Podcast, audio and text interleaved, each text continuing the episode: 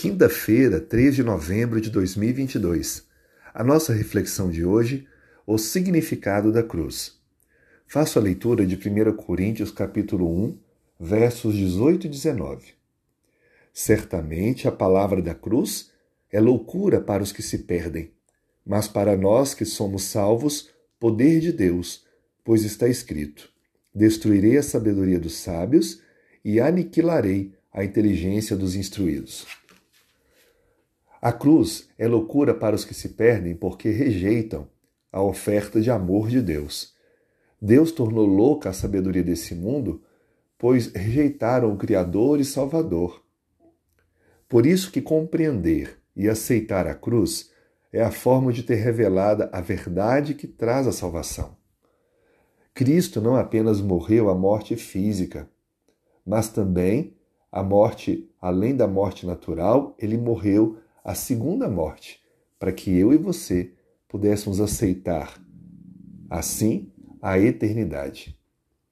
A cruz traz para nós pelo menos cinco aspectos importantes. Primeiro, ela é a revelação suprema da justiça de Deus, pois o preço foi pago pelo próprio Deus pelos pecados da humanidade. Isso é justiça. Segunda, a cruz é a revelação do amor de Deus por nós pecadores. A Bíblia descreve que Deus amou o mundo de tal maneira que deu seu Filho, ou seja, o amor de Deus por nós, é muito maior do que tudo o que possamos imaginar. Terceiro aspecto: a cruz é a fonte do poder para quebrar as cadeias do pecado. A luta que enfrentamos não é contra carne nem sangue, mas contra príncipes e potestados, ou seja, contra forças espirituais do mal.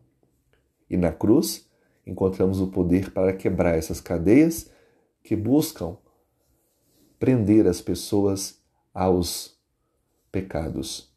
Quarto, a cruz é a nossa única esperança de vida eterna. Não há salvação em nenhum outro, a não ser em Jesus e no seu amor salvífico por nós. E o último aspecto, quinto, a cruz é o único antídoto para uma futura rebelião do universo.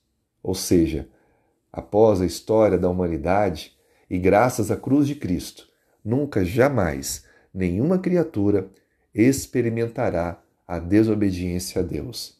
Estaremos de maneira plena e eterna salvos de todas as consequências terríveis que o pecado trouxe, porque teremos assim a garantia de que não haverá mais dor, não haverá mais morte, sofrimento.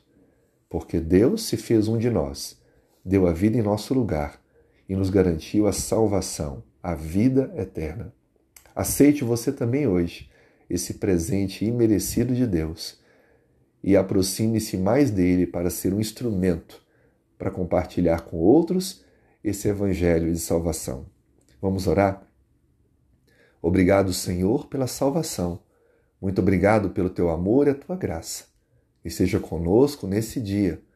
Obrigado pela cruz de Cristo, uma representação clara do teu amor por nós e de tudo o que o Senhor fez para nos garantir a salvação, a vida eterna. Nos use para alcançar aqueles que estão ao nosso redor, para se renderem também à cruz de Cristo o único meio de salvação. Nós oramos em nome de Jesus. Amém.